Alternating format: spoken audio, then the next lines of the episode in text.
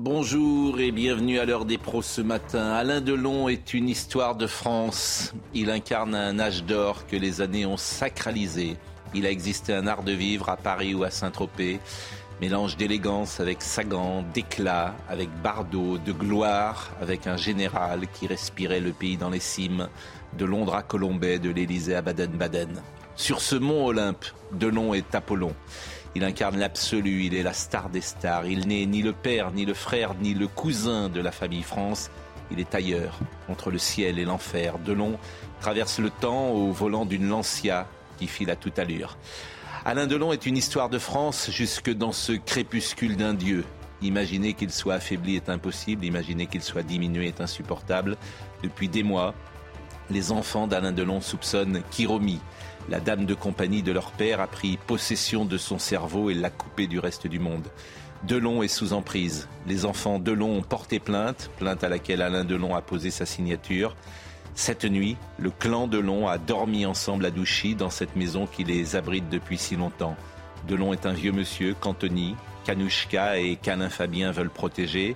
Pour la première fois, peut-être, le clan Delon est une famille comme les autres confronté à une réalité sinon banale, du moins fréquente, la fin de vie d'un père ou d'une mère. Il est 9h01, Mathieu Devez.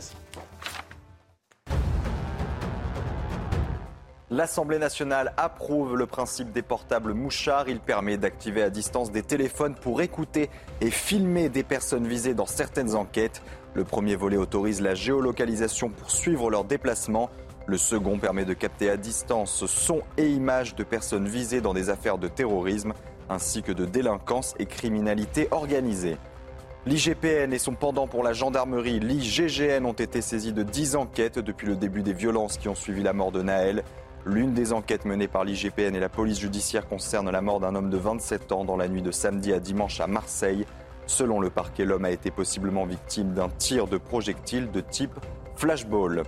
Enfin, Jay Hindley a remporté en solitaire la cinquième étape du Tour de France à Larens. L'Australien fait coup double et s'empare du maillot jaune. Il devance Jonas Vingard qui a pris environ une minute à son grand rival Tadej Pogacar. David Godu est dixième du classement général et premier français. Et aujourd'hui, l'étape sera notamment marquée par l'ascension du Tourmalet. Eugénie Bastier, Nathan Dever, Gérard Leclerc, Vincent Herouette, Florian Tardif et Lucas Lariba qui vient régulièrement nous voir pour euh, nous parler souvent d'ailleurs, parfois d'Alain Delon.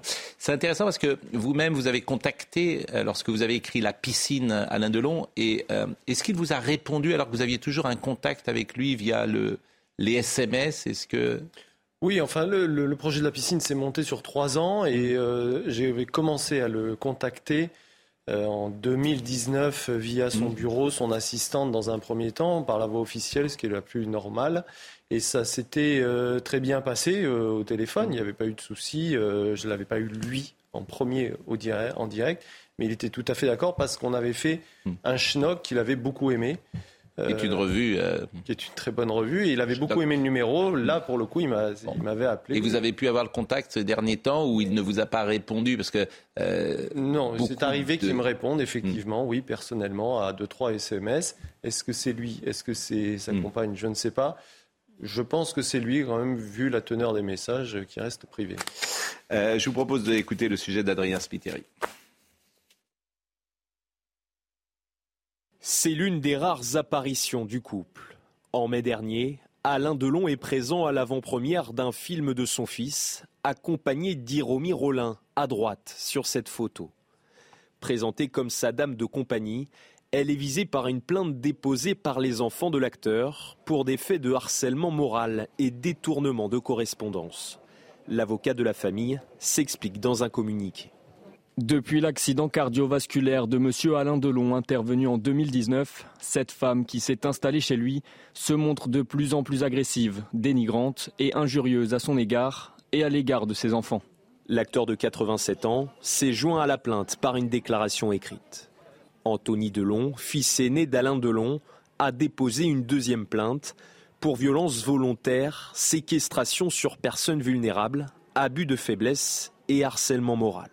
Le 31 janvier 2022, j'ai pris la décision de commencer à notifier et relater des faits qui se déroulaient dans notre cercle familial et qui concernaient plus spécifiquement les rapports entre mon père Alain Delon et sa dame de compagnie.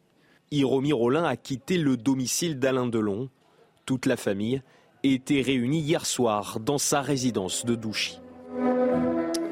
Et vous avez reconnu Anushka Delon qui montait les marches de Cannes. Elle est venue il y a quelques jours au moment où la vente euh, de la collection Delon a été euh, mise sur le marché et elle nous donnait des nouvelles de son père. Il va bien.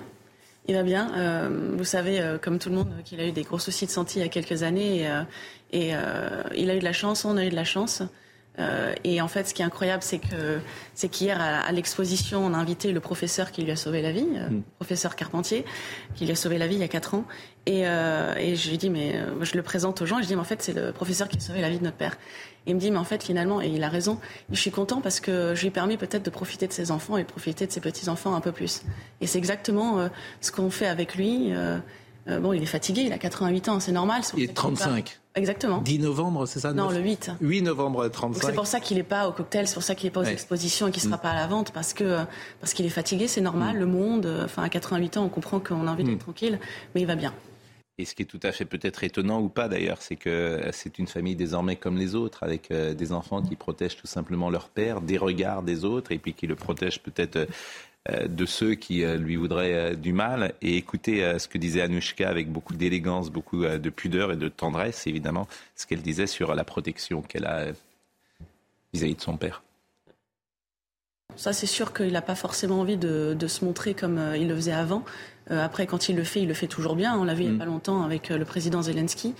Et mais euh, je pense que je le protège beaucoup. J'essaye un maximum parce que surtout dans le monde d'aujourd'hui, enfin une vidéo, une photo, c'est vite fait. Et euh, après, je peux pas le protéger de tout, mais mm. j'essaye au maximum. Euh, Anthony, Alain Delon était venu. Il était venu sur ce plateau il y a quelques années et on avait fait une émission formidable d'ailleurs avec Sonia Mabrouk. Il y a toujours beaucoup d'émotions avec Delon et beaucoup d'intensité parce que c'est un mélange évidemment de, mélancolie ou de tristesse et de regard sur le passé. Et puis en même temps, c'est Alain Delon, qui est une icône euh, absolue. Donc il y a toujours quelque chose de, très fort. Et écoutez ce qu'il disait sur euh, la vieillesse. Vous allez bien? Non, mais j'ai que oui, comme une vieille bagnole, quoi, oui. Qui a 400 000 kilomètres. Il y a toujours un petit problème là, un petit machin là. Rappelez-vous, j'oublie jamais, je ne pense qu'à ça, De Gaulle. Vieillir est un naufrage. Le mot, on ne peut pas trouver mieux. Vieillir, c'est un naufrage. Et là, c'est un homme comme les autres, mm. d'ailleurs. Alors, est-ce que c'est plus dur, lorsqu'on a été Alain Delon, euh, de glisser vers la vieillesse ou pas? C'est une question que je vous pose, je n'en sais rien. Vous savez, quand les dieux grecs voulaient te punir, ils te donnaient tout, ils te reprenaient tout. Donc effectivement, euh, quand tu as été Alain Delon, peut-être est-ce plus difficile, peut-être, je n'en sais rien. Euh, Anthony Delon, en revanche, était venu euh, sur ce plateau et, ça, c'est intéressant parce qu'il avait raconté quelque chose qui avait éveillé effectivement une, une crainte peut-être. Il était venu l'année dernière, c'était le 13 mai 2022 pour le livre qu'il avait sorti et il avait parlé de son père et il avait rapporté une conversation sur une volonté de son père. Et puis il m'a dit, euh, j'aimerais tomber amoureux. Il avait déjà dit dans Match, il y a cela quelques années, euh, aujourd'hui je suis prêt à tomber amoureux. Et là il m'a dit, j'aimerais, j'aimerais avoir une femme dans ma vie pour partager ma vie. J'aimerais, voilà, j'aimerais, j'aimerais tomber amoureux, j'aimerais partager.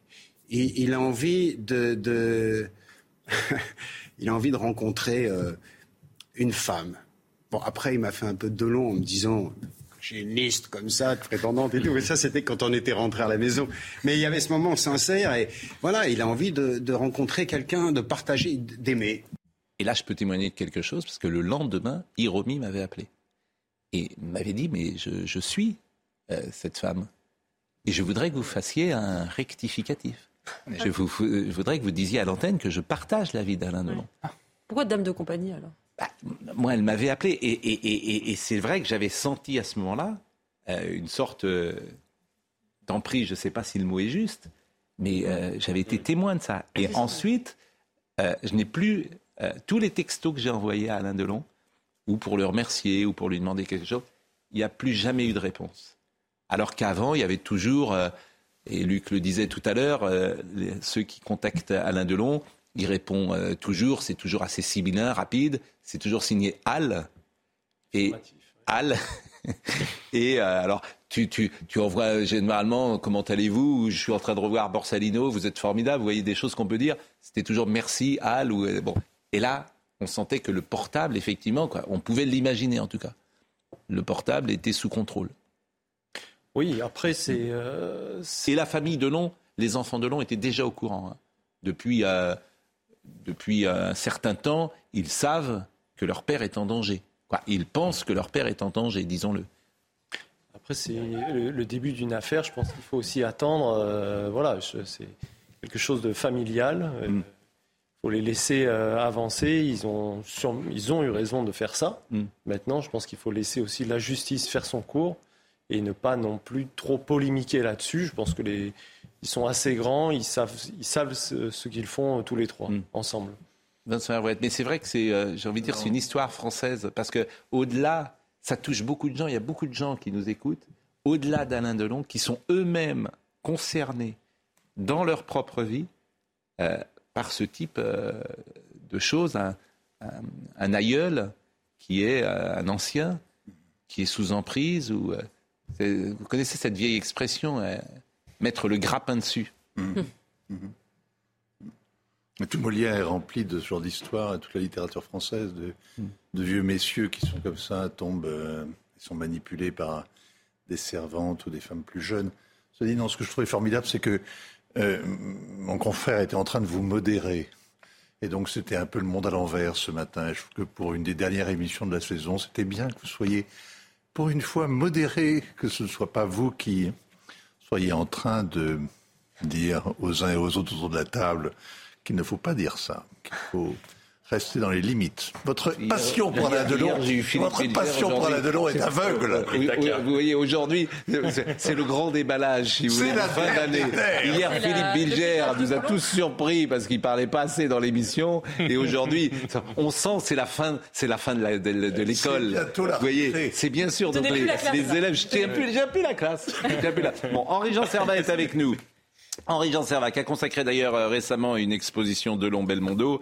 Euh, il y a beaucoup de choses. Euh, bonjour Henri-Jean Servat. Il y a quelque chose qui a pu vous toucher d'ailleurs parce que le, chien, je ne sais pas si on a vu le chien d'Alain Delon, Lubo, parce que j'ai entendu la famille souligner que le chien avait été retiré à Alain Delon et que hier, Anushka, Alain Fabien et, et Anthony ont rendu Lubo euh, à Alain Delon et c'est évidemment extrêmement important euh, pour lui.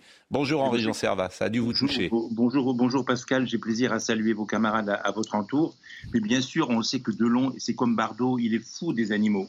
Moi, quand je suis allé chez lui, vous ouvrez la grille de Douchy, vous montez, il y a un domaine qui est gigantesque.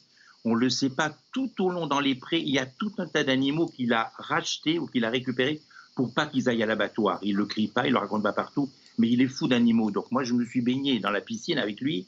Il y avait tout autour, il y avait des troupeaux de chiens tout autour. Il est fou des chiens. Comment on peut retirer en cette période de vacances, bien où les abandons se multiplient, comment on peut retirer le chien de quelqu'un alors que c'est sa vie, son chien, c'est son compagnon, tout ce qu'on peut imaginer, pour le mettre dans une fourrière? Il faut méconnaître de long, il faut la, méchanceté qu'il peut y avoir chez cette femme. Mais le chose le plus grave, Pascal, c'est que quand vous connaissez de long euh, comme je connais, qui était un roc et quelque chose d'indestructible, de, de, fort. Imaginez l'état de dépendance, l'état de faiblesse dans lequel il est parvenu pour se faire retirer son dernier bien, sa dernière chose, son chien, qu'il ait pu accepter ça. Il a fait, vous allez dans sa maison à Douchy tout à l'heure, il y a des cimetières de chiens, il y a les cimetières de ses chiens. pour qu'il ait pu accepter ça, il y avait indépendance avec cette femme totale. Et quand vous racontez l'histoire des, Moi, je devais faire une expo avec lui, Bardot, euh, Delon, à Saint-Tropez. Ça s'est très très bien passé. On parlait au téléphone. Un jour, je suis allé euh, à Douchy, et je suis allé plusieurs fois, mais quand je suis sorti un jour, il, a, il a décroché un cadre qu'il avait dans son entrée, et il m'a dit Tu regarderas plus loin ce que c'est, ne regarde pas tout de suite, tu vas voir, c'est un beau cadeau que je te fais. Vous pensez, je suis sorti des grilles, j'ai pas pu m'arrêter, je me suis empêché, j'ai regardé ce que c'était le cadeau qu'il me faisait. C'était une photo de lui avec Bardot et, et, et, Romy Schneider. La seule photo qui avait une des rares qu'il y avait à ce moment-là. Et, enfin, il y en a peut-être deux autres. Et, ce que de, Delon voulait faire, tout s'est très bien passé, on a pu discuter. Et il y a un moment, ce que vous racontez, ça a été silence radio. Et c'était plus possible de lui parler. Vous envoyiez un mail en assortant que c'était pas la même personne qui vous répondait, et de lui parler au téléphone, c'était pas possible. Donc il a laissé l'emprise, ce que vous dites, quelqu'un prendre emprise sur lui et diriger ses mails, diriger ses téléphones, diriger sa vie, diriger tout ce qu'il pouvait faire, bien évidemment, bien évidemment. Et Anthony Delon, je crois, avait fait euh, déjà un signalement, euh, en tout cas depuis de nombreux mois. Et effectivement, la famille, les enfants, en l'espèce, craignaient cette, dépendance. Mais c'est vrai, euh, ça arrive euh, dans les familles. C'est en ça aussi que ces miroirs, euh, ce, crépuscule d'un dieu, disais-je tout à l'heure, ces miroirs avec ce qui peut se passer parfois dans, dans une famille comme une autre. C'est ça qui peut être. Crépuscule d'un fauve, plutôt, on devrait dire d'un dieu, d'un fauve, je, ne sais pas. En tout cas, c'est vrai que cette information, cette actualité a occupé euh, les, radios et les télévisions parce que euh, Delon est le dernier euh, des géants chez les hommes. Catherine Deneuve. Chez les hommes, voilà. Après, mais Catherine Deneuve, oh, c'est une autre génération. d'abuser Catherine Deneuve. Catherine Deneuve, c'est une autre génération. elle, est, non, mais elle est, elle est plus jeune, Catherine Deneuve. Bardot et, et Delon incarnent vraiment ensemble, mais, mais même si Bardot a arrêté il y a 50 ans quand même. Bardot a arrêté en 73. Mm. Son dernier film, c'est Colino Trouche-Chemise. C'était en 1973. Donc elle est moins présente mm. euh, dans la société française comme, euh, comme, euh, comme acteur. Henri Jean, je vous remercie grandement. Alors, j'ai appris qu'on vous avait enlevé vos délégations à Nice. Ça m'a fait de la peine, franchement, vraiment. Je, alors que vous faites un travail formidable pour pour euh, les animaux et que le maire Estrosi, parce que vous avez été insolent, vous avez dit que euh, vous n'êtes pas très politique. Vous avez dit que la bohème était mal montée euh, au théâtre de Nice et vous avez dit également que les statues de qui de, de Pabotanski, comment ça s'appelle? On l'inscrit, on l'inscrit. Mais en plus, vous savez que je suis l'homme, enfin je suis l'homme politique entre guillemets le mieux noté de France sur le site politique et animaux. J'ai 20 sur 20. J'en doute bien, j'en doute bien, mais vous n'avez pas compris que quand on est homme politique, on se tait. quand on est journaliste, on peut tout dire, mais votre insolence, votre impertinence, etc., faut rentrer dans le rang. La couture sur le pantalon. Vous êtes avec Monsieur Estrosi, là, vous n'êtes plus à la télévision. Donc quand vous dites que la bohème, c'était au théâtre de Nice, la bohème, et que vous n'avez pas aimé la, manière dont est montée la bohème, hop, il vous a viré. non, mais bah, non, je suis toujours conseiller municipal quand même. Mais je pense que ça va s'arranger. Je pense que ah pour les animaux, ça va s'arranger. Et pour le cinéma, ça va Et d'ailleurs, d'ailleurs, je vous avais d'ailleurs invité à venir présenter et faire une rétrospective de long à la Cinémathèque de Nice. Il a beaucoup tourné à la Victorine. Il a tourné plein de films. Est-ce qu'il a tourné à la Victorine Oui, oui, il a tourné à la Victorine. Il a tourné Les Saints de glace. Il a tourné le Comme un boomerang. Il a la piscine. Bah, la piscine en extérieur à Saint-Tropez, il a fait des scènes d'intérieur dans la maison de la piscine. Ah. C'était tourné à la Victorine, bien évidemment. Les scènes d'intérieur sont pas dans euh, Luc Arriba parce que vous avez écrit. Alors Luc, vous connaissez euh, Luc Lariba qui a écrit un, livre sur la piscine. Oui, oui. Mais Luc Lariba, je l'ai invité à finir et son bouquin à la Cinémathèque de Nice. Même Mélodie en sous-sol en 63, il y avait une partie qui a été faite à, à la Victorine. Il y en a plusieurs, oui. Borsalino, je crois qu'il y a quelques scènes à la Victorine aussi. C'est dans Mélodie en sous-sol où il y a cette réplique formidable Tu vas me faire euh, mourir de chagrin. Et il répond euh, Comme ça, on ne retrouvera pas l'arme du crime. Exactement. Ton père et moi, tu nous finiras par nous faire mourir de chagrin. Bah, tant mieux, comme ça, on ne retrouvera pas l'arme du crime. bon. C'est magique. Et, c'est également dans Mélodie en sous-sol euh, qu'il dit à un moment T'inquiète pas, Totoche. On, est tous du même monde. Oui, vous savez il le, dit à Doradol. Il le dit à Doradol. Il le dit à Doradol au bar, effectivement. parce que Doradol est une, une, prostituée qui euh, veut. Euh, une femme du monde qui se donne un genre. Voilà. Et, et qui veut draguer Delon. Et euh, qui a écrit le dialogue de Mélodie en sous-sol? Je vous laisse. bien sûr. Et t'inquiète pas, Totoche. T'en fais pas, Totoche. T'en fais pas. T'en fais pas, Totoche. Formidable. Mais, mais, vous savez, si je peux rajouter quelque chose, de Delon, c'est vraiment quelqu'un, moi, que je, honnêtement, ça fait prétentieux, mais c'est vrai, j'ai interviewé la Terre entière. Moi, j'ai, je suis hmm. allé chez Elizabeth Taylor, j'ai toutes les stars américaines, Sam Stewart et autres. J'ai rarement rencontré quelqu'un qui est autant conscient de sa légende, hmm. fier de sa légende et qui la connaît par cœur. Moi, avec Delon, on parlait pas d'armes, on parlait pas de voyous, on parlait pas de bandits. Je veux dire, on parlait de. Il me racontait des tournages de Visconti. Il est conscient de ce qu'il a tourné. Il le sait et il en parle divinement bien. Je veux dire, quand en Bordeaux, on lui parle de sa carrière, de toutes les petites pépées qu'il a eues à son bras, de sa carrière d'amoureux, de sa carrière de gangster ou de dur. Mais ce qu'il est fou, moi, je comment je l'ai accroché Delon, comment c'est passé? Il m'avait même imposé pour faire des interviews au journal du dimanche et à elle, le fameux L quand c'est lui qui était en couverture, parce que je connaissais sa carrière et il adore, vous pouvez l'avoir des moments entiers où il vous parle des plans, des films, il parle de Visconti, c'était pas euh, quelqu'un, il n'allumait pas Visconti, il raconte le tournage avec Visconti, les tournages aux États-Unis avec Anne-Margaret, avec les amours avec Angie Dickinson, il parle, c'est une mine, c'est ça qu'il faut raconter. Eh ben, vous avez parfaitement raison, euh, je vais vous laisser à votre jardin qui a l'air magnifique et au soleil euh, de Nice sans vos délégations et vous remercier euh, grandement, euh, cher Henri-Jean Servat. Mais c'est vrai ce que dit Henri-Jean, c'est-à-dire que la filmographie de Delon, il y a dix classiques. Un peu plus quand même. c'est-à-dire les Melville, les, merci Monsieur beaucoup, Klein, les... merci Henri-Jean, merci. beaucoup. Alors je dis 10, peut-être 15, mais ce qui n'est pas le cas, souvent on a fait le parallèle entre Belmondo et lui, mais euh, Belmondo a moins, dans la légende du cinéma mondial, a moins de classiques que euh, euh, Alain Delon, Rocco et ses frères, Les Trois Melville, Le Guépard, etc. Le Professeur, oui. Le Professeur, qui est un film...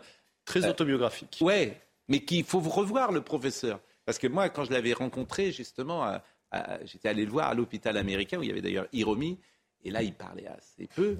Et à chaque fois, il disait, tu as vu le professeur, tu as vu le professeur? Qui est un film de Valériane. Valerio Zurlini, oui. Voilà, Zurlini, mais qui est un film de 71, 72, 73. 72, 73.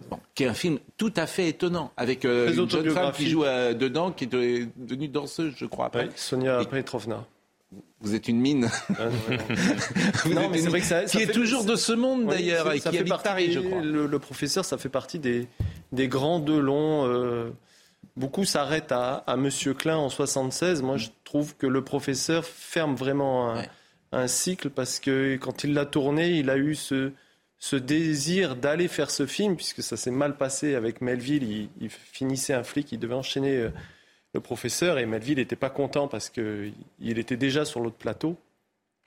Et en fait, c'est un film qui presque qui conclut sa carrière parce qu'il retourne en Italie avec le désir de refaire une carrière italienne comme il l'avait faite avec Visconti et qui n'aura pas lieu, il n'y aura que ce film.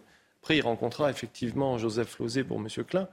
Mais c'est vrai que le, voilà, et puis le, professeur, quand on regarde ce film, il est, il est très fort dedans et ça veut dire beaucoup mm. de choses quand on regarde attentivement le film. Mais après, il y a plein de petites pépites qui parlent de lui et qui sont méconnues. L'homme pressé de Molinaro, où il joue un collectionneur d'œuvres d'art. Pierre Niox, La race des seigneurs. La race des seigneurs, c'est un film formidable. C'est de de Fer. C'est un bijou, La race des seigneurs, et, dialogué par euh, Pascal Jardin. Pascal Jardin. Et c'est sorti en 74, dix jours après la mort de Pompidou. C'est un film où voilà, il y, a des films comme ça où il transparaît à l'intérieur. Hmm. Mais c'est vrai que voilà, ces années 70, il faut aussi euh, se rendre compte qu'en 76, juste après Monsieur Klein, il y a des repères qui tombent dans la vie de Delon. Euh, Visconti décède, son père décède aussi à ce moment-là.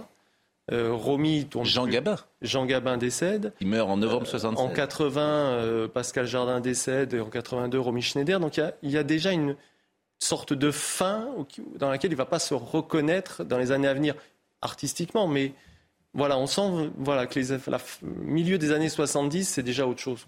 C'est la chambre verte. Et c'est ce qu'il dit. C'est la chambre verte de Truffaut. C'est-à-dire que tu il, n'est bien qu'avec les morts. C'est ça. Ce qu'on m'avait raconté Nathalie Baye, c'est qu'elle avait été une fois dans son appartement euh, qui est Kennedy pendant le tournage de notre histoire. Et euh, il l'avait pris par la main, il l'avait emmené dans son bureau et elle était tombée devant ce mur de photos.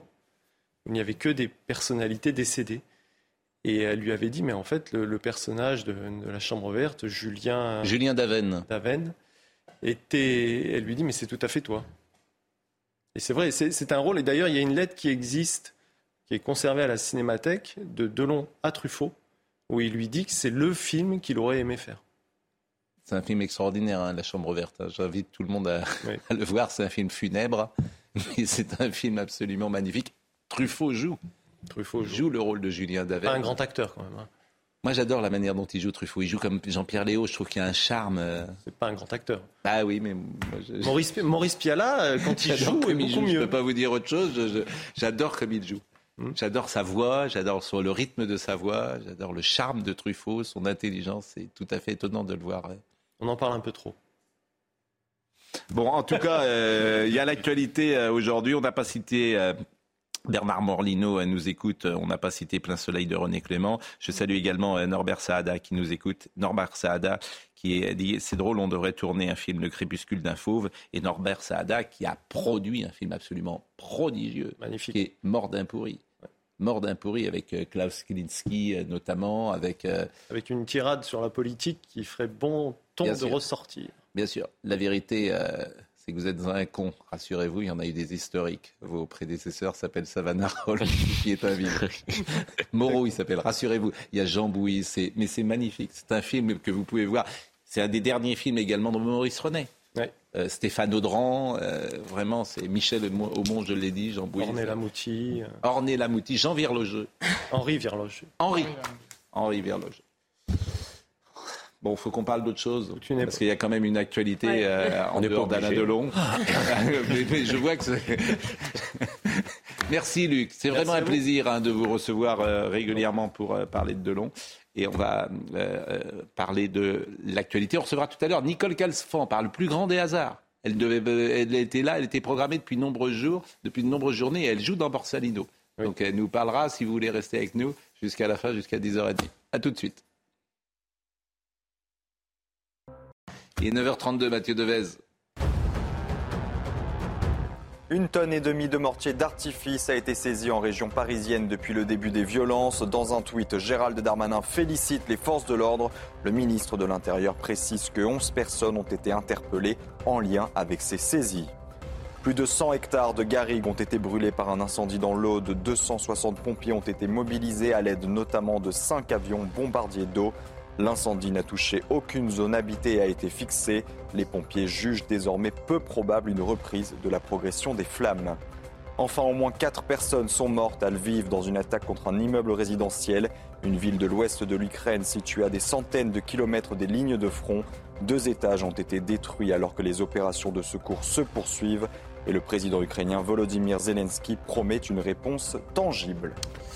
Bon, on va parler évidemment de toute l'actualité, des autres d'actualité, mais je voudrais quand même qu'on commence par cette affaire de flyer. Hmm. Parce que franchement, je, je- je- je n'y croyais pas.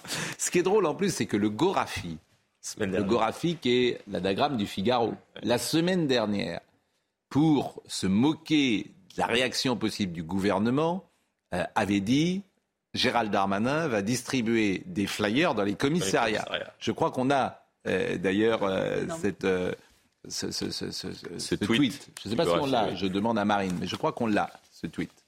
On- on- il arrive, ce tweet. Donc, euh, on va le voir. Il arrive, mais il n'arrive pas. Euh, et hier, qu'est-ce qu'on apprend? Le garde des Sceaux, Éric Dupont-Moretti, a annoncé lors des questions au gouvernement au Sénat avoir rédigé un flyer. Alors ça, non, ça c'est le flyer, c'est pas celui-là. Ça c'est le bon, c'est le flyer officiel. Mais ce qui m'intéressait, c'était le flyer du Gorafi. Donc, à destination des parents, pour expliquer en termes simples à ceux qui les auraient oubliés, quelles sont leurs obligations. Il sera distribué dans toutes les juridictions pour être donné aux parents dont les enfants sont présentés à la justice, ainsi que dans les commissariats et gendarmeries, a précisé la chancellerie. Ce tract reprend trois responsabilités des parents que le ministre avait détaillées dans une circulaire envoyée vendredi aux juridictions, appelant à une réponse ferme à l'encontre des auteurs de violences urbaines. Bon, alors, je veux bien, alors après on va dire, oui, mais tu critiques tout, il faut bien faire quelque chose, etc. Mais à qui Enfin, c'est- extravagant. C'est-à-dire que tu as les, les banlieues qui s'embrasent, tu as une violence comme tu n'as jamais eu, et le ministre répond par un flyer. Enfin, surtout, c'est le le- l'entrisme de l'État euh, enfin, qui, veut se substituer à la famille en donnant des conseils aux parents. On en est arrivé à un point de déstructuration de la société inouï. Et je pense qu'il n'y a qu'en France où il y a des flyers de l'État pour apprendre aux enfants, aux parents, comment s'occuper de leurs enfants. C'est- Ouais, c'est pas vraiment euh, comment apprendre aux parents euh, comment éduquer leurs enfants. un peu quand même. Ah, un petit peu, mais c'est pour Leur plutôt pour leur rappeler destination, leur bah oui. par exemple pénale, puisque assez euh, assez rapidement, Eric Dupond-Moretti la semaine dernière a, a brandi l'article 227-17 du code pénal qui permet par exemple de poursuivre les parents qui auraient manqué à leur obligation et qui peuvent encourir jusqu'à 30 000 euros d'amende.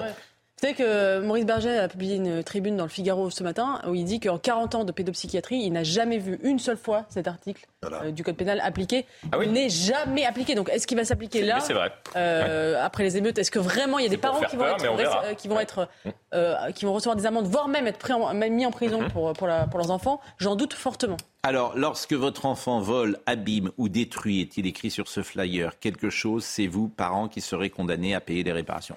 Pourquoi pas?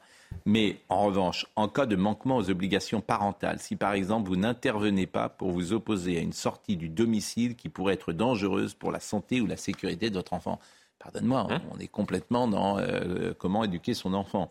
Ou si le parent ne veille pas au respect d'une interdiction de sortie nocturne prononcée par la justice. Ça, c'est autre chose.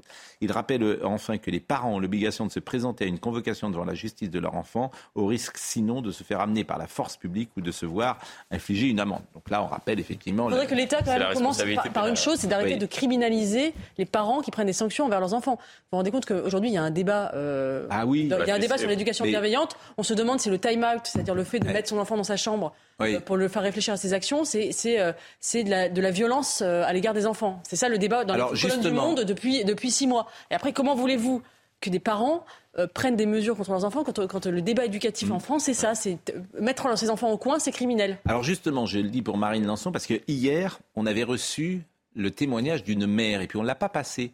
Cette mère qui euh, raconte effectivement ce que vous dites là.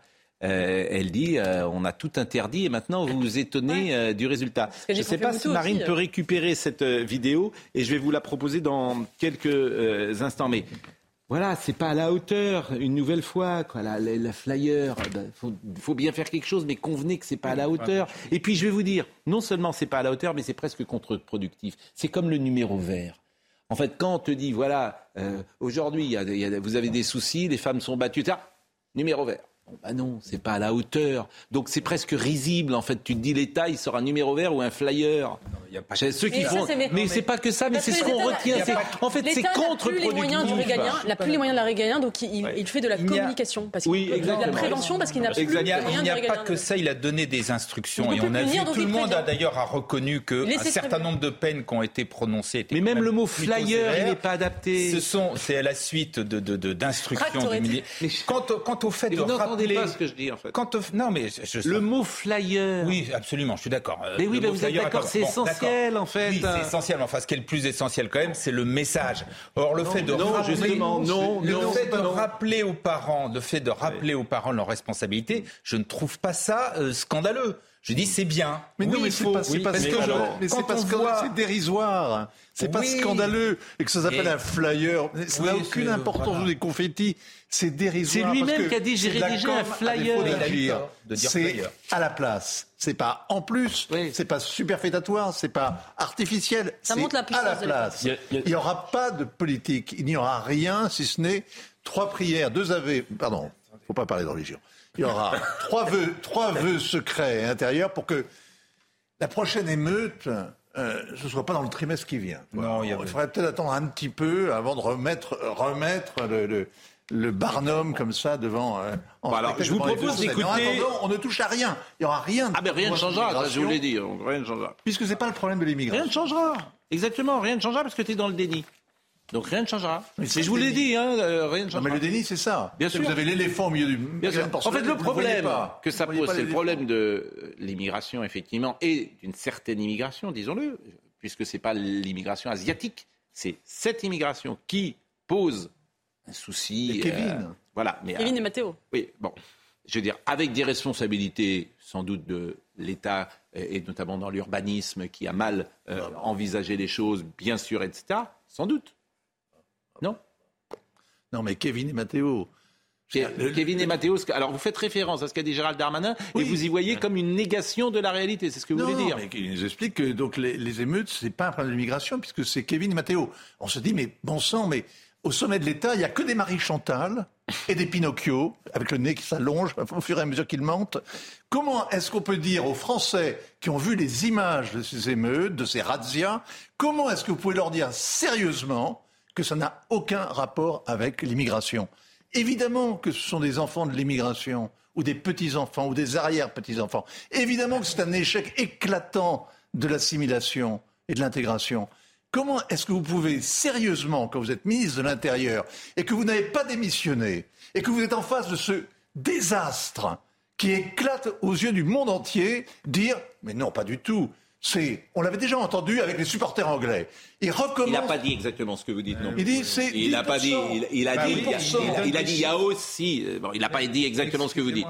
C'est pas seulement. Il a dit c'est pas voilà. il n'a pas dit euh, c'est Kevin et Mathéo. Voilà. Il a dit il y avait aussi Kevin et Mathéo. Oui, il y avait aussi. Ce qui est un peu différent. Ah oui, oui. Bah oui. Je, je suis en désaccord avec, avec ce que vous venez de dire parce que je pense que Mais face à effectivement. cette situation, euh, on voit bien qu'il y a des gens qui cherchent à invoquer une cause magique. D'ailleurs, c'était à mon avis ce qui était discutable dans ce qu'avait dit Emmanuel Macron quand il avait parlé des jeux vidéo, ce qui était discutable aussi quand il pointait les parents, comme s'il y avait une causalité euh, comme ça mono, monocausale. Je pense que dire l'immigration, c'est une double erreur.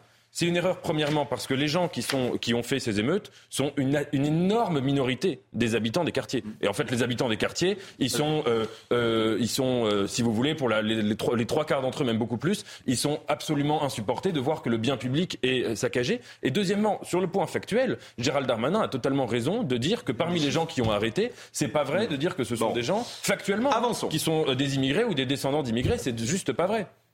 Avançons et je vous propose. Il donne des faits, il donne des chiffres. Bah oui.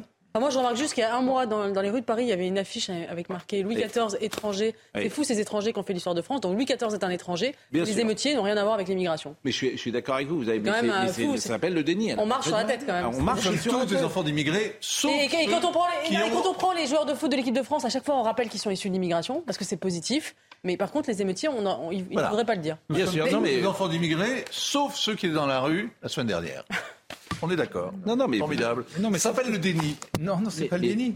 Ah, Simplement, vous non, pouvez, non. que vous le vouliez ou non, vous pouvez pas mettre sur le même plan des immigrés. Ils étaient 10% dans ce mois, un peu moins de 10% dans ce mois. pas des immigrés, c'est des Et- étrangers. Et des enfants. C'est des étrangers. d'immigrés. c'est 10% des- d'étrangers. Et des, et des, et des, des, des, des pareil. enfants de- d'anciens immigrés, mais qui aujourd'hui sont français. Personne ne dit qu'ils ne sont pas français. personne ne dit qu'ils ne sont pas français. Je vous dis qu'il y a la haine. Et ben donc ils sont français, mais donc ils sont haine pas immigrés, ils sont français. Non, mais Non. Il y a un en problème fait, d'intégration. en fait, Non, la vraie question, c'est est-ce que ces, ce- ce- ces jeunes gens, petits-enfants de l'immigration, partagent vos valeurs, partagent votre culture, partagent vos mœurs, partagent votre histoire, partagent Certains, votre coutume Et c'est pas certain, en fait. Non, non, vous pouvez justement pas généraliser. Vous pouvez pas dire que tous les. pas Non, bien sûr que- Bah oui. Personne n'est stupide Mais bien sûr, généraliser. bien sûr qu'il mais- mais vous, vous, vous inquiétez pas, Par contre, pour la police, savez, on vit aussi dans le monde réel. hein. Oui, je- on, on est aussi, on a aussi des aussi. amis mi- étrangers. On a aussi. Vous inquiétez pas, on a fait aussi de, l'alphabétisation pendant des années. On, on fait, on est visiteur de prison. On connaît aussi un petit peu la réalité. Vous n'êtes pas le seul à penser que on n'est pas dans la généralisation abusive. On vous dit simplement que de nier l'échec de l'assimilation Ah bah en disant, en tenant les propos de M. Darmanin, eh bien, est quelque chose d'incroyablement choquant. Alors, je vous Mais bon, propose, je vous propose d'écouter cette femme, parce que c'était très intéressante. Cette femme, euh, vous avez vu cette vidéo qui a tourné sans doute sur les réseaux sociaux, et elle dit ce Ah que. oui, je- oui, oui. Vous l'avez pas vu cette Si, si, je femme vue, Bon, très et elle est très intéressante.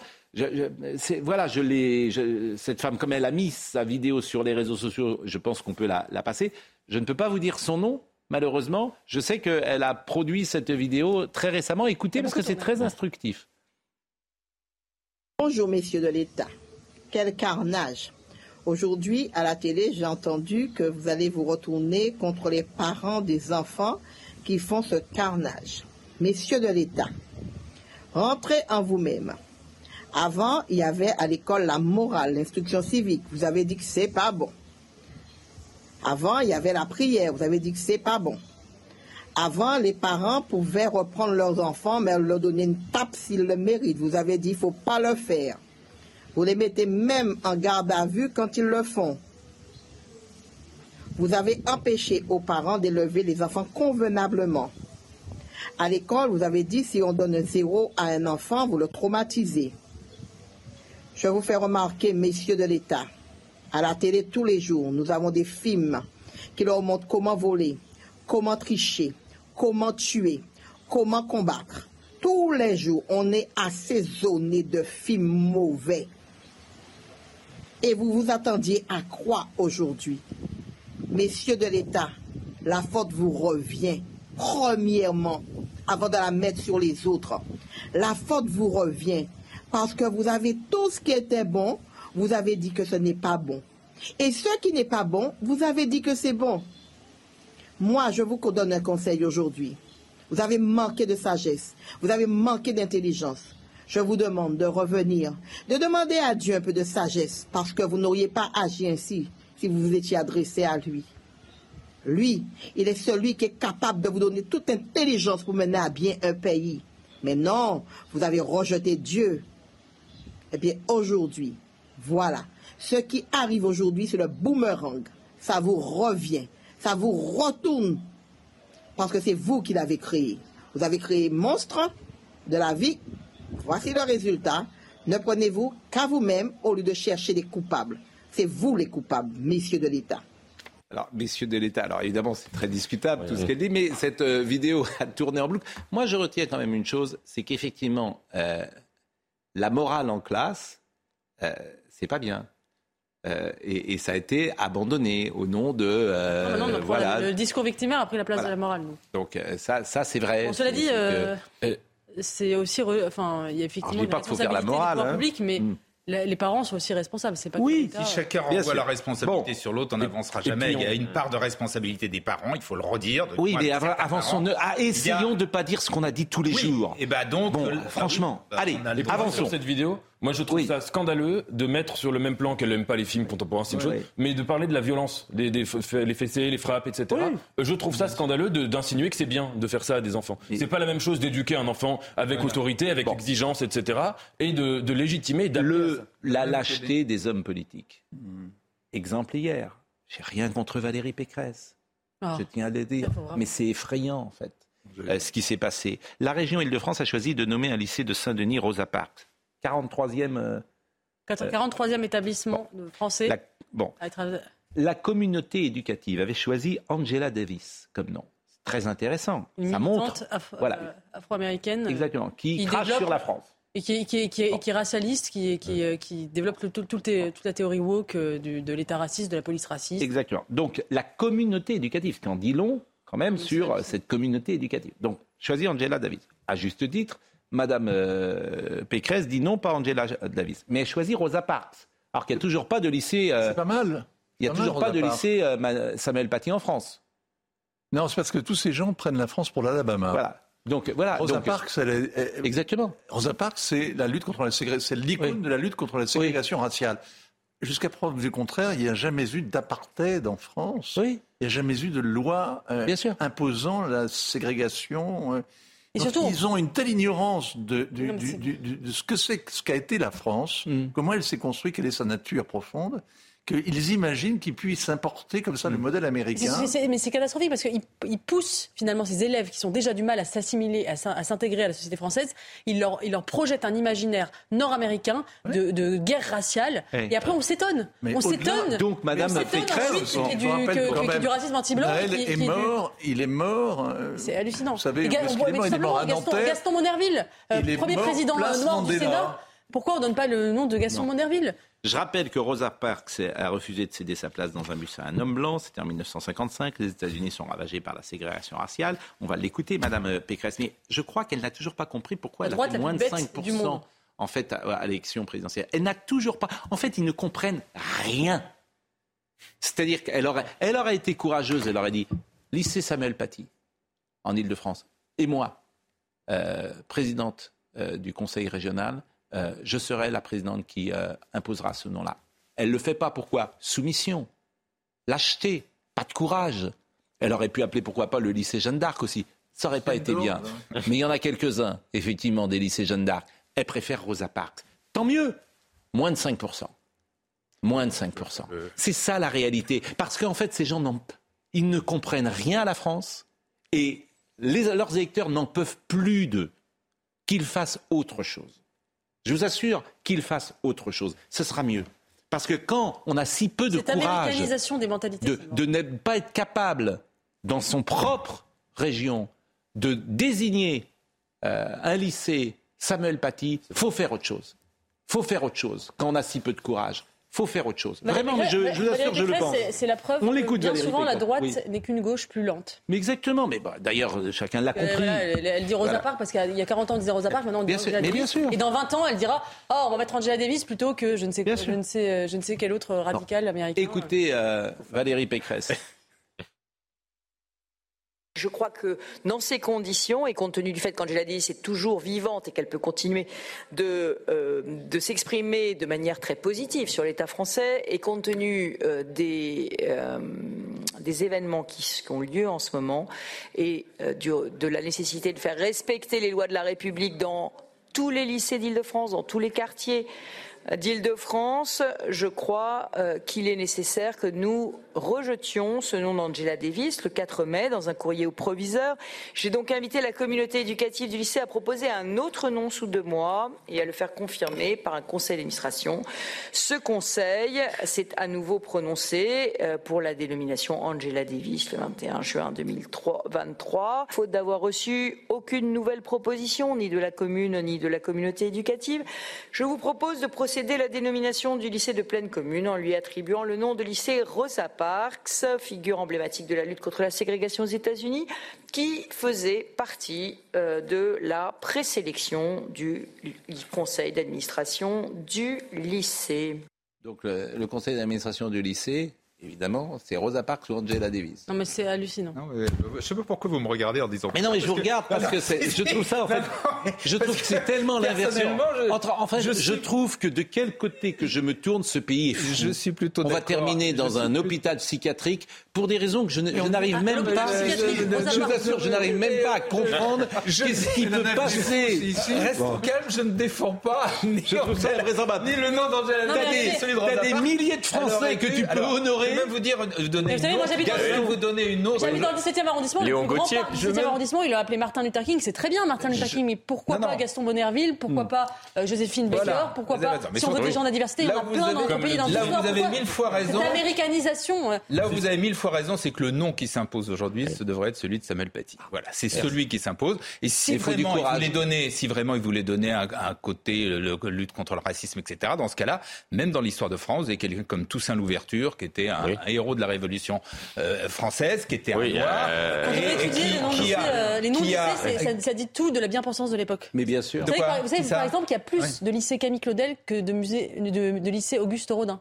Qui est quand même, Rodin, il est là et Claudel, elle est là. Je l'aime beaucoup, mais dire, c'est quand Mais même- vous avez parce que c'est la bien-pensance Et féministe. celui qui voudrait faire un lycée Napoléon, à mon avis, il y aurait les profs qui seraient en grève pendant, euh, avant même qu'ils aient commencé.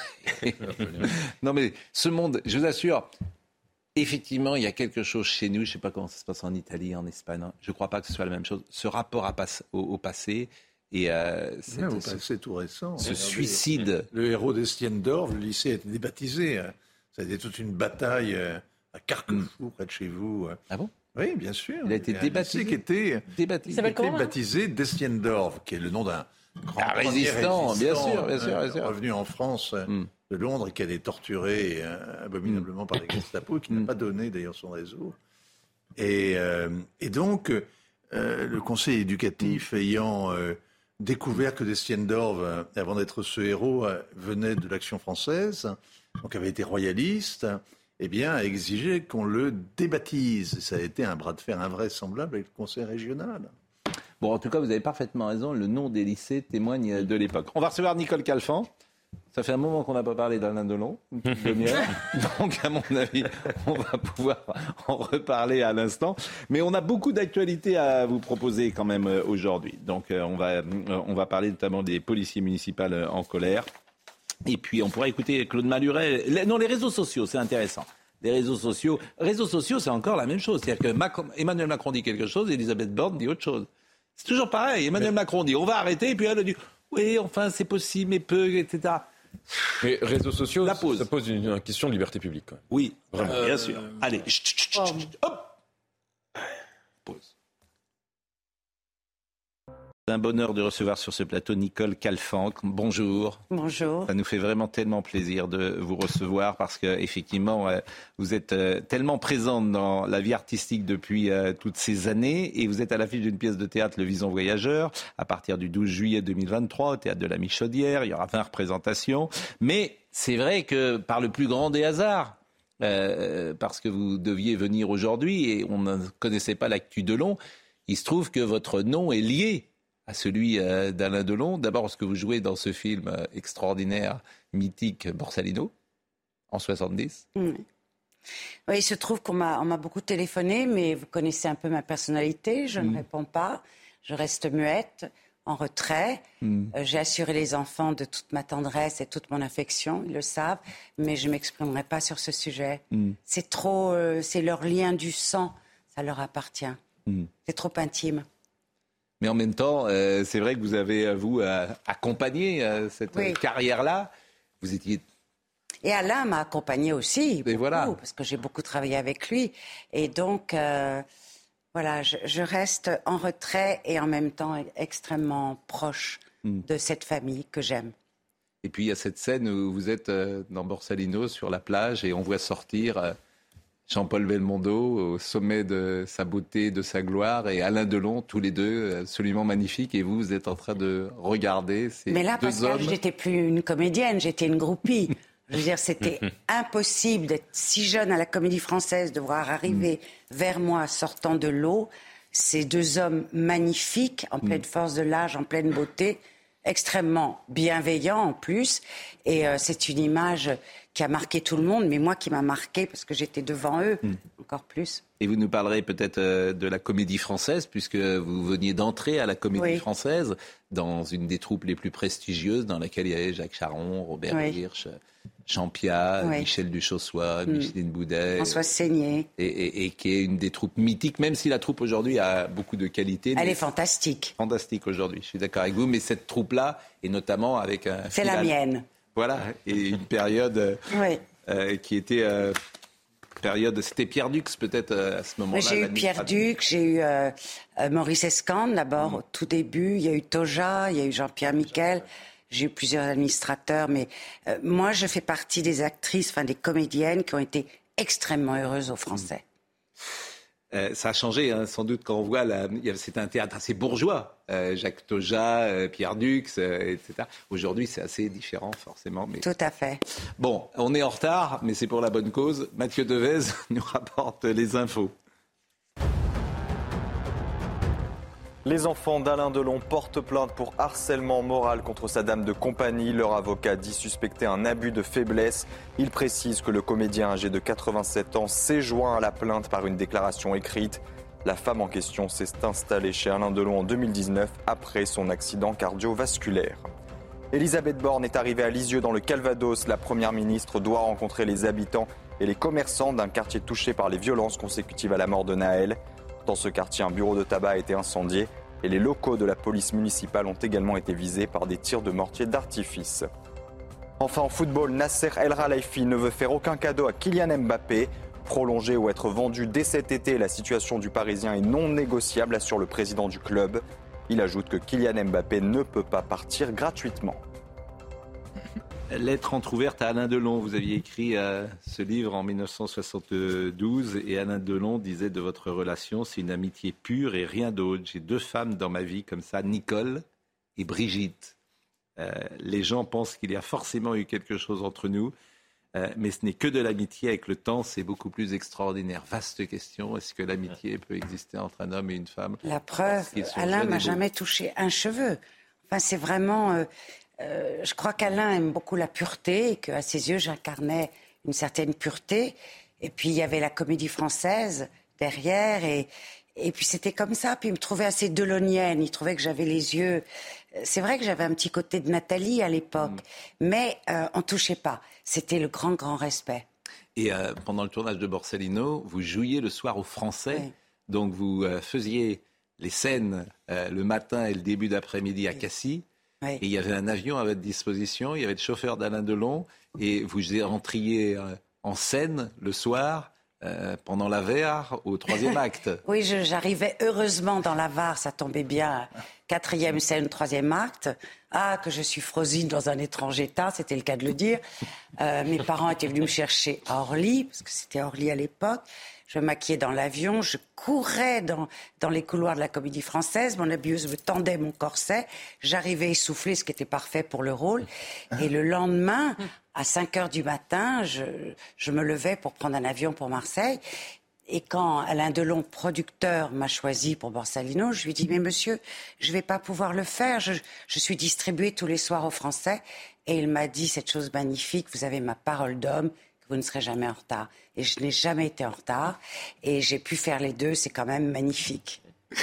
Euh, Noémie Schulz c'est en direct euh, de Versailles, euh, où aujourd'hui euh, le policier qui était en détention provisoire a demandé de pouvoir sortir le policier qui évidemment a tué Naël il y a quelques jours. C'est une actualité toujours difficile forcément de passer euh, d'une actualité ou de souvenirs de légèreté à une actualité plus sombre. Noémie Schulz, euh, bonjour. Est-ce que vous avez des informations à nous donner? Alors, ce qu'on sait, c'est qu'effectivement, c'est euh, une audience devant la chambre de l'instruction de la cour d'appel de, Versailles. Ce policier, euh, avec son avocat, a fait appel de son placement en détention euh, provisoire. Et donc, c'est examiné ce matin par la chambre de, l'instruction. Vous vous en souvenez, ce policier a été mis en examen pour meurtre sur, pour, pour homicide pardon, volontaire, hein, pour le meurtre de Naël. Il avait été placé dans la foulée en détention provisoire, notamment en raison du, rou- du risque de troubles à l'ordre public. On se souvient bien sûr des, des émeutes très violentes qui ont euh, suivi la mort euh, de Naël. Ce policier qui, depuis le début, explique euh, que c'est de bonne foi qu'il a, euh, qu'il, qu'il n'a pas voulu tuer Naël, mais qu'il a eu peur, peur pour lui, peur pour son collègue aussi, qu'il ne visait pas la tête de Naël ni son torse, mais qu'il y a eu un, mouvement de, la voiture, qu'il a demandé à plusieurs reprises à Naël de couper le moteur. Voilà ce, ce policier qui explique qu'il pen- qu'il pense avoir agi dans le cadre de la légitime défense, et bien fait cette demande effectivement de, de pouvoir euh, retrouver la, liberté, bien sûr sous contrôle judiciaire. C'est donc en train d'être examiné. Et normalement, dans, dans ces affaires-là, la décision est rendue euh, assez rapidement. Ça peut être dans la journée, ça peut être mis en, en délibéré et rendu euh, peut-être demain ou en début de semaine prochaine. Merci Noémie. Euh, et si vous avez des informations avant 10h30, évidemment, nous euh, vous donnerons l'antenne. Les réseaux sociaux, on en parle beaucoup. Est-ce qu'on peut lutter contre les réseaux sociaux? J'en suis pas certain. Emmanuel Macron avait évoqué devant les maires mardi soir la possibilité de les couper, déclenchant le feu des critiques. Quand les choses s'emballent pour un moment, on peut se dire, on se euh, met peut-être en situation de les régulariser de les réguler ou de les couper. Ça, c'était une proposition ferme. Bon, et comme toujours, le, ça c'est la première couche, et le deuxième couche, c'est la première ministre qui n'est pas, semble-t-il, sur la même longueur d'onde. Et je vous propose d'écouter l'échange entre M. Maluret hier au Sénat et Elisabeth Borne et Florian Tardy, vous décryptez. Pouvez-vous nous dire aujourd'hui si vous envisagez de mettre de l'ordre dans la jungle des plateformes, qu'il faut empêcher d'invoquer à tort la liberté d'expression pour se rendre complice des appels à l'émeute et de l'apologie des violences? Monsieur le Président Maluret, évidemment, dans cette crise, les réseaux sociaux jouent un rôle important. Ils facilitent parfois l'organisation des violences et ont souvent une responsabilité dans la désinhibition des jeunes. C'est pourquoi le gouvernement a demandé à l'ensemble des plateformes de respecter leurs obligations de retrait des contenus illicites et d'être vigilants sur certaines de leurs fonctionnalités, comme la géolocalisation. Par ailleurs, nous veillons à ce que les titulaires des comptes ayant participé à des violences soient identifiés et poursuivis. D'autres réponses de plus long terme devront être apportées. C'est notamment l'objet du règlement européen sur les services numériques et du projet de loi pour sécuriser et réguler l'espace numérique examiné en ce moment même au Sénat. Je vous remercie. Bon, c'est pas du tout le même ton. Quand les choses s'emballent pour un moment, on peut se dire, on les coupe. Emmanuel Macron et Madame Borne, c'est pas la même couleur. Emmanuel Macron lui-même s'est peut-être un petit peu emballé, puisque quelques heures à peine après avoir prononcé ses propos, il a lui-même expliqué sur les réseaux sociaux, je le cite, que effectivement ces derniers jours, nous avons vu passer des images difficiles sur les réseaux sociaux, mais ces réseaux sont aussi vecteurs de bonnes nouvelles et de messages bienveillants. donc il y a rien à Voici un- faire. Non, non, mais des, euh, euh, des- des sur le fond du sujet, sur le fond du sujet, pardon, mais sur le fond du sujet, il me paraît évident. pardon. Il me paraît évident qu'il faut effectivement couper et réguler les réseaux sociaux dans certains cas, ça me paraît évident, et qu'on qu'on invoque la liberté alors que ces réseaux sociaux sont asservissent les gens, puisqu'ils pompent leurs données. Euh, qui les revendent, euh, qui, qui, sont, euh, qui, qui, captent leur attention, qui les esclavagisent en réalité. Parce que quand on est sur un écran 6 heures d'affilée en faisant, en faisant défiler des vidéos en- dans un tunnel, c'est- ce sont eux qui privent les gens de liberté. C'est pas le. Donc oui, et TikTok par exemple, franchement, moi si on supprimait TikTok en France, je, je, je n'irais pas pleurer. Parce que qu'est-ce que ça apporte aux jeunes gens aujourd'hui TikTok? Qu'est-ce que ça apporte de positif? C'est des vidéos idiotes euh, que- qui sont générées justement de façon à ce que vous ne pouvez plus vous arrêter de les regarder, euh, qui vous montrent soit... euh, euh, ça- alors, il y a- mais il y a- là, il y a- c'est aux parents, pardonnez-moi. Vous savez qu'en moins de 50 minutes sur TikTok, vous tombez sur un contenu euh, C'est notamment l'application. Vous, êtes sérieux, quoi? Ah non, je dis que les parents ne peuvent pas. Les parents peuvent pas contrôler des enfants de 12 ans. Vous êtes sérieux S'il y a une chose qu'ils ne peuvent tu le leur donnes smartphone. pas d'écran. Ils Mais peuvent ils enfin, vous êtes, euh, mais ils c'est peuvent- sidérant, Ils peuvent leur interdire, par exemple, de sortir le soir. Mais comment peuvent-ils toute la journée il faudrait interdire la vente de ils smartphones aux moins de les 15 ans. enfants ont un Mais ils n'ont pas d'écran. Si les enfants, mais Non mais On a À vu 17 ans- Moi je vais plus loin. Il faut à interdire 17 la ans, vente de empêcher un enfant 15 ans. d'avoir un smartphone, c'est pas avez- simple, à mon avis. C'est pas simple. Mais il faut interdire, Ah il bah faut oui. interdire le smartphone aux moins de 15 ans. Mais sur le, mais, euh, soit dit, ne nous y énervons pas, parce que moi je suis totalement d'accord avec vous, arrivera, sauf que interdire TikTok définitivement, complètement, ça me paraît difficile. Mais en revanche, que dans des périodes comme celle qu'on a connues, effectivement, on, on coupe. On coupe les réseaux sociaux qui, allez, qui ont ouais, quand même. Il faut rappeler qu'il y a deux rôles, comme dans les deux rôles très importants. D'une part, c'est par les réseaux sociaux qui se retrouvaient pour casser, et deuxièmement, il y a une espèce de compétition où ils se filment eux-mêmes, ils les mettaient sur les réseaux sociaux. Donc oui, il fallait les, il faut les interdire. Oui, bien sûr, pendant ces périodes-là. Les interdire Ah oui. oui. Les couper en tout cas. Vincent Herouet. Je ne sais pas quand les Chinois, les Russes ou d'autres l'en font autant, tout le monde est horrifié. Pardon, euh, vous n'aimez pas TikTok, c'est bien votre droit, moi non plus d'ailleurs. J'imagine que vous n'aimez pas les films porno, moi non plus d'ailleurs, mais ça me vient à l'esprit de personne de les interdire. On. C'est une drôle d'idée parce que on, devrait les on interdire aux confond un peu le problème. On Moi, confond un peu le problème. Moi, j'ai l'impression qu'il y a une espèce de passion actuelle qui est extraordinaire, qui fait que, au nom de la défense de l'environnement ou au nom justement de la sécurité, on va interdire.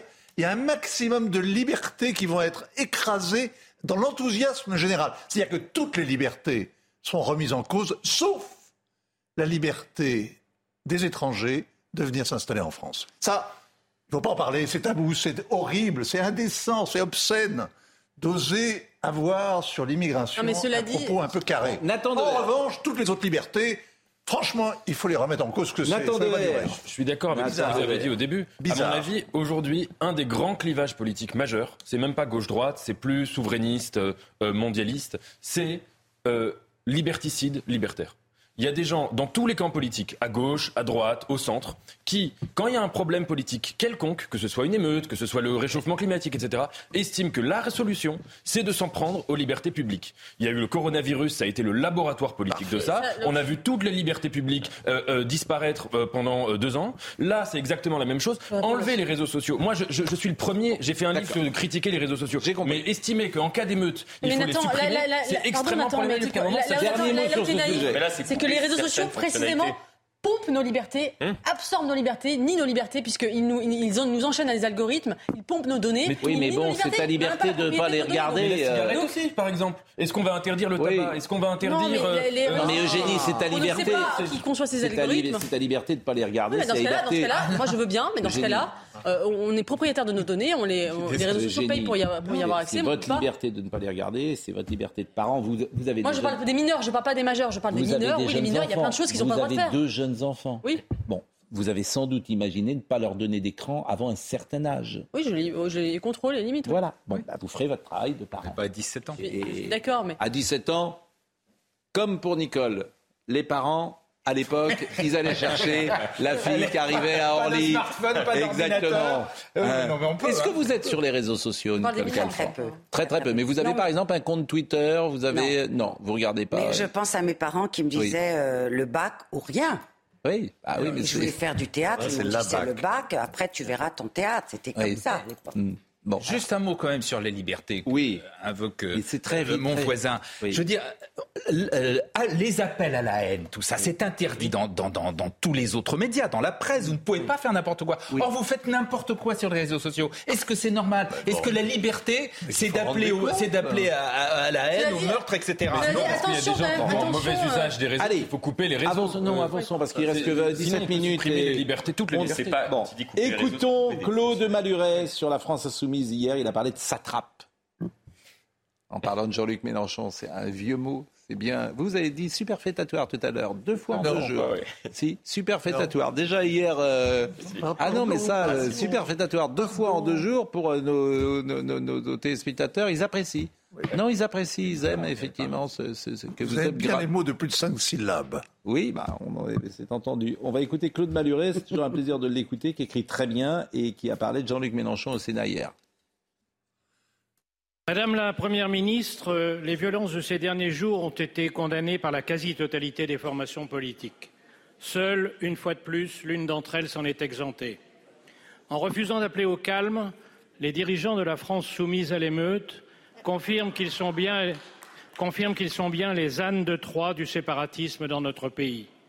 En demandant qu'on épargne les bibliothèques et les écoles, ils autorisent les émeutiers à brûler tout le reste, les commerces, les mairies, les maisons des élus.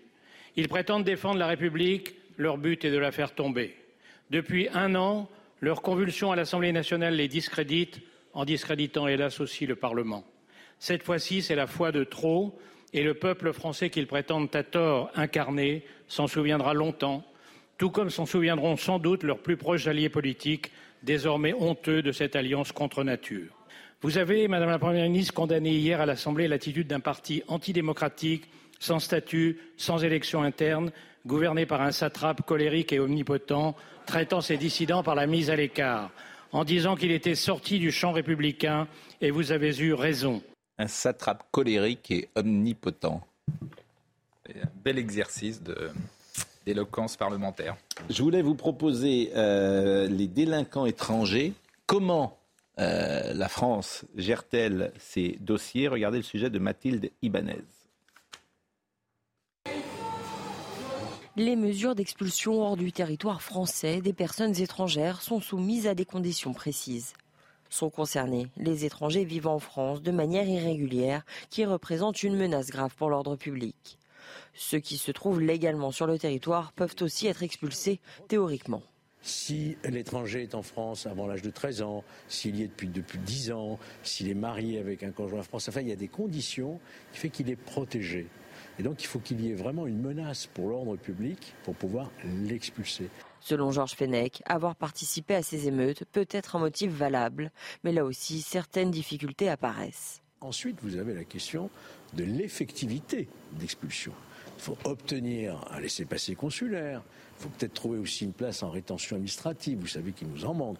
Donc c'est toujours la même difficulté de mettre à exécution les décisions d'expulsion.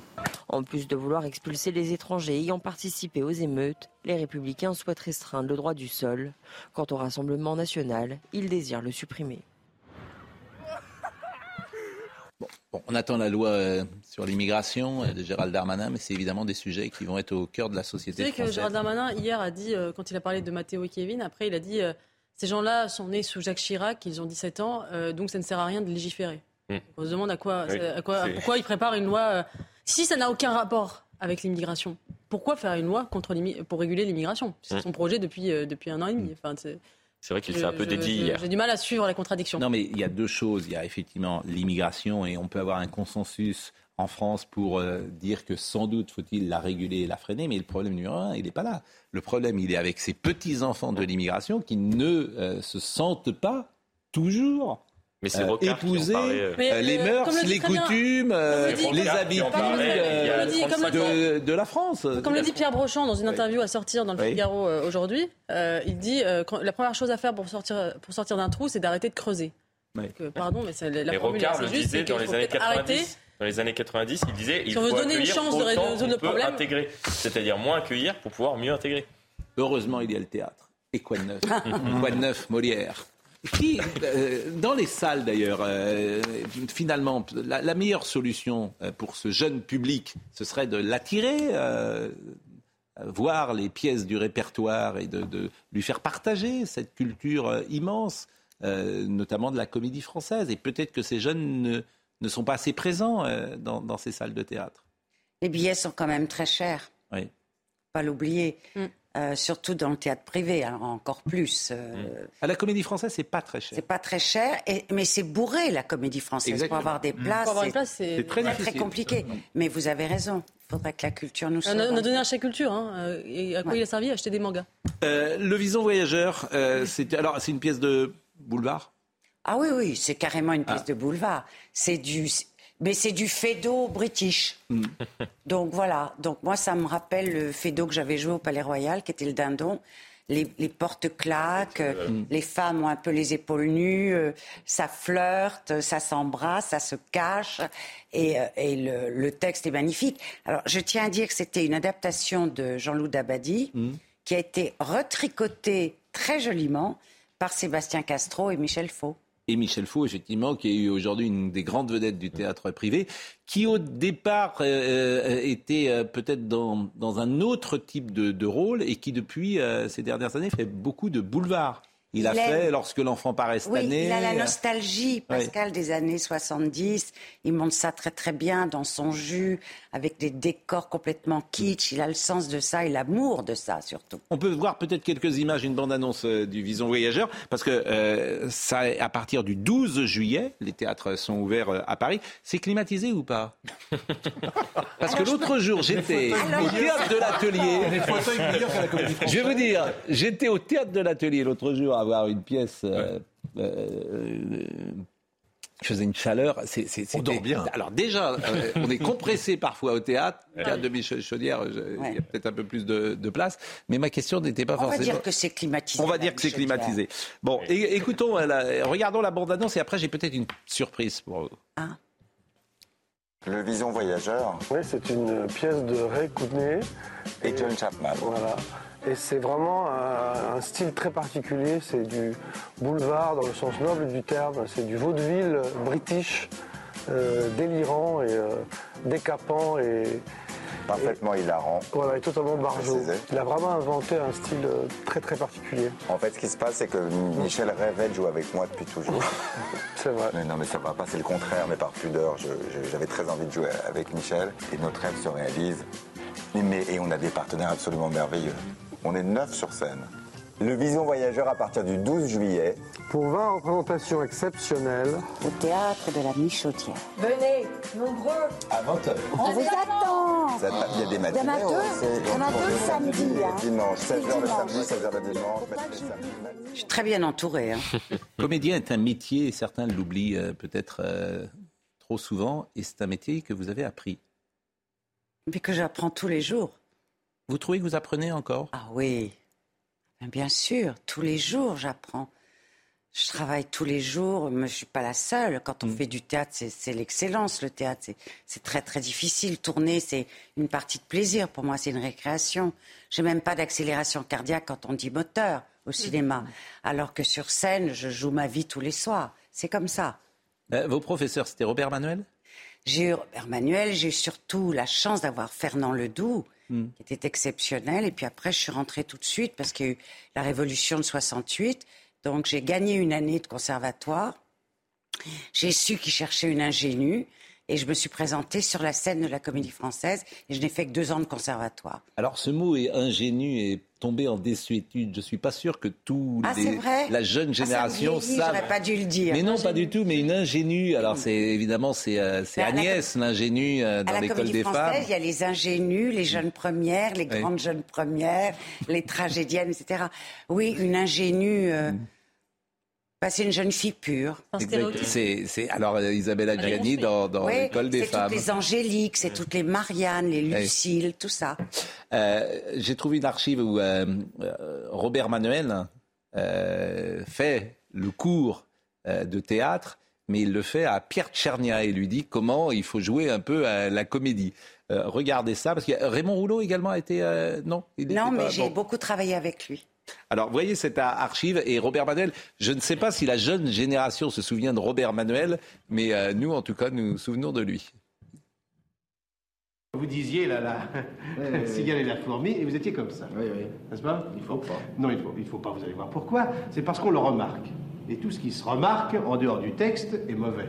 Si comme ça. Non, attendez. Il ne s'agit pas de faire trop de gestes, parce qu'on remarque que vous faites trop de gestes. Il ne s'agit pas d'être au port d'armes. Il ne s'agit pas simplement de se dire, vous savez, comme euh, à la fin du 19e, quand on allait dans les salons, mais maintenant, mes chers amis, Galipo, vous savez, ou Coquelin Cadet, paraît-il, nous étions trop jeunes pour le connaître, il disait des, des- des petits monologues. Alors, c'était toujours le côté un peu nerveux, et je me frotte les mains. Non, il s'agit de des, des- gestes amples, simples, et qu'on oublie. Pas?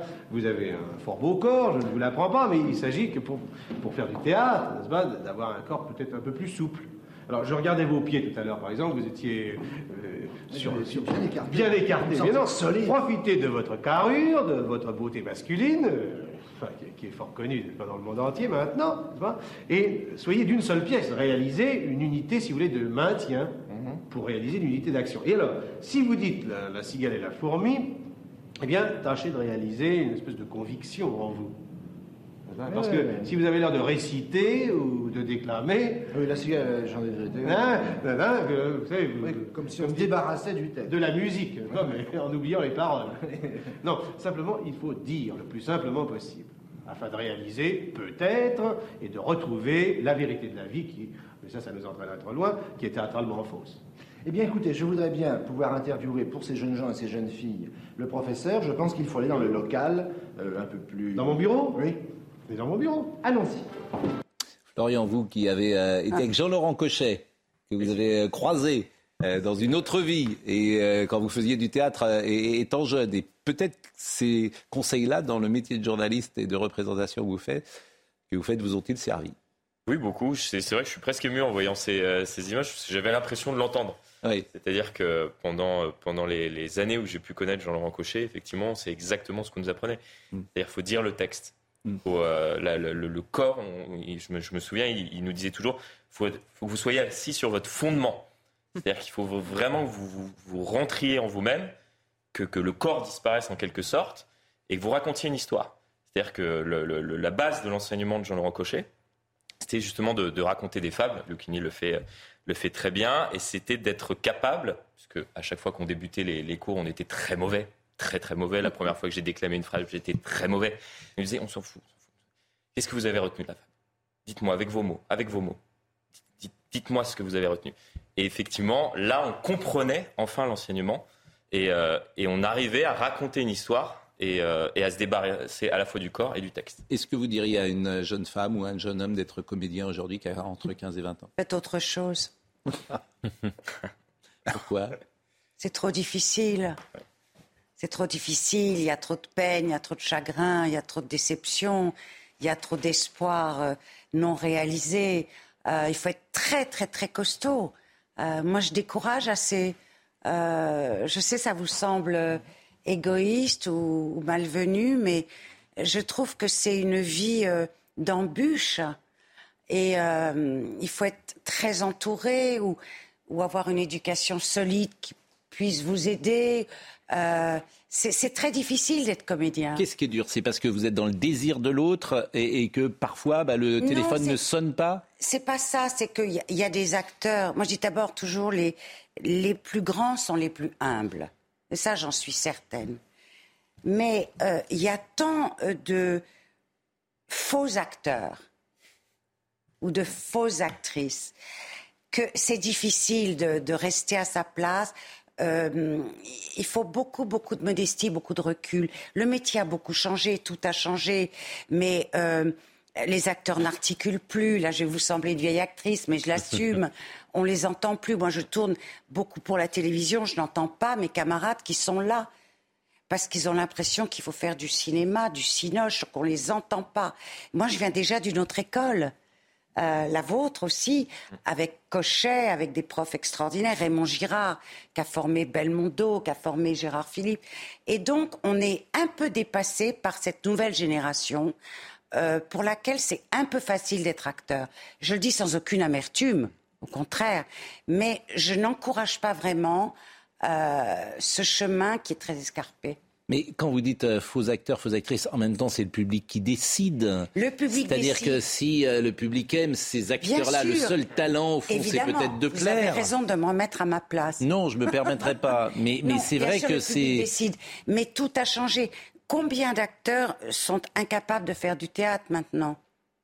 C'est très difficile de faire du théâtre. Donc on peut devenir une grosse vedette de télévision et avoir beaucoup de talent pour ça. Mm. Mais aller mettre cette personne sur scène après, mm. c'est pas évident. Mm. Je me permets de dire ça par, par expérience. Donc, euh, oui, c'est un métier. Il faut, vous me disiez, vous travaillez toujours. Oui, on travaille toujours. Et dans la pièce qu'on répète, on est tous à travailler avec nos brochures nuit et jour. Donc, faut être courageux pour faire de ce métier. Il faut pas le faire en dilettante, voilà faut le faire avec passion. Si on le fait avec passion, ça va, c'est un garde-fou. Sinon, ne euh, faut pas y aller comme ça. C'est un vrai engagement.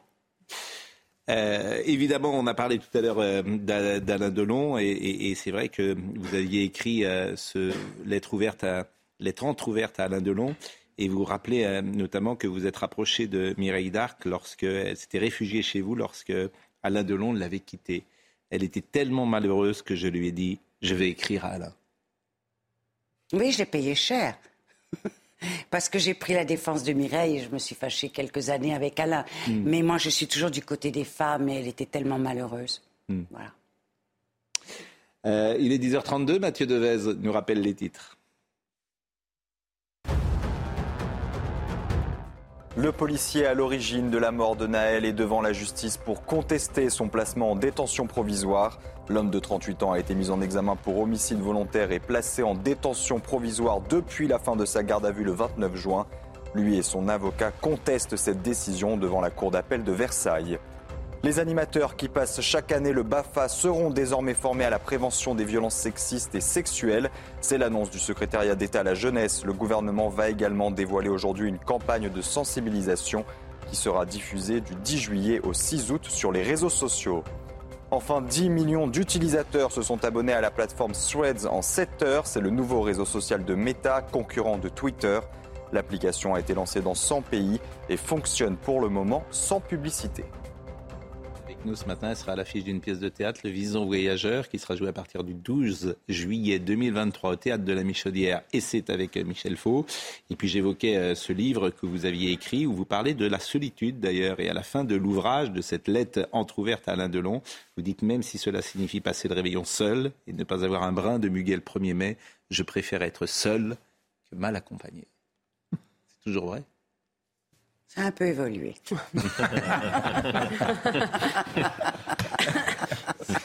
Ça veut tout dire. Vous devriez, vous devriez venir nous voir plus souvent. Oui, mais avec joie. Je vous aime euh, beaucoup. Bah, vous avez, nous aussi. Ah, mais c'est vrai. Euh, comment Mais non, mais. Oui, alors, déjà, on ira voir la, il euh, faut dire quand même que je suis tellement bien entourée parce que Sébastien Castro, hmm. c'est un homme extraordinaire, il est génial. Michel Faux, c'est une grande histoire d'amour entre nous. Tartuffe, tout ça, donc euh, j'ai beaucoup de chance.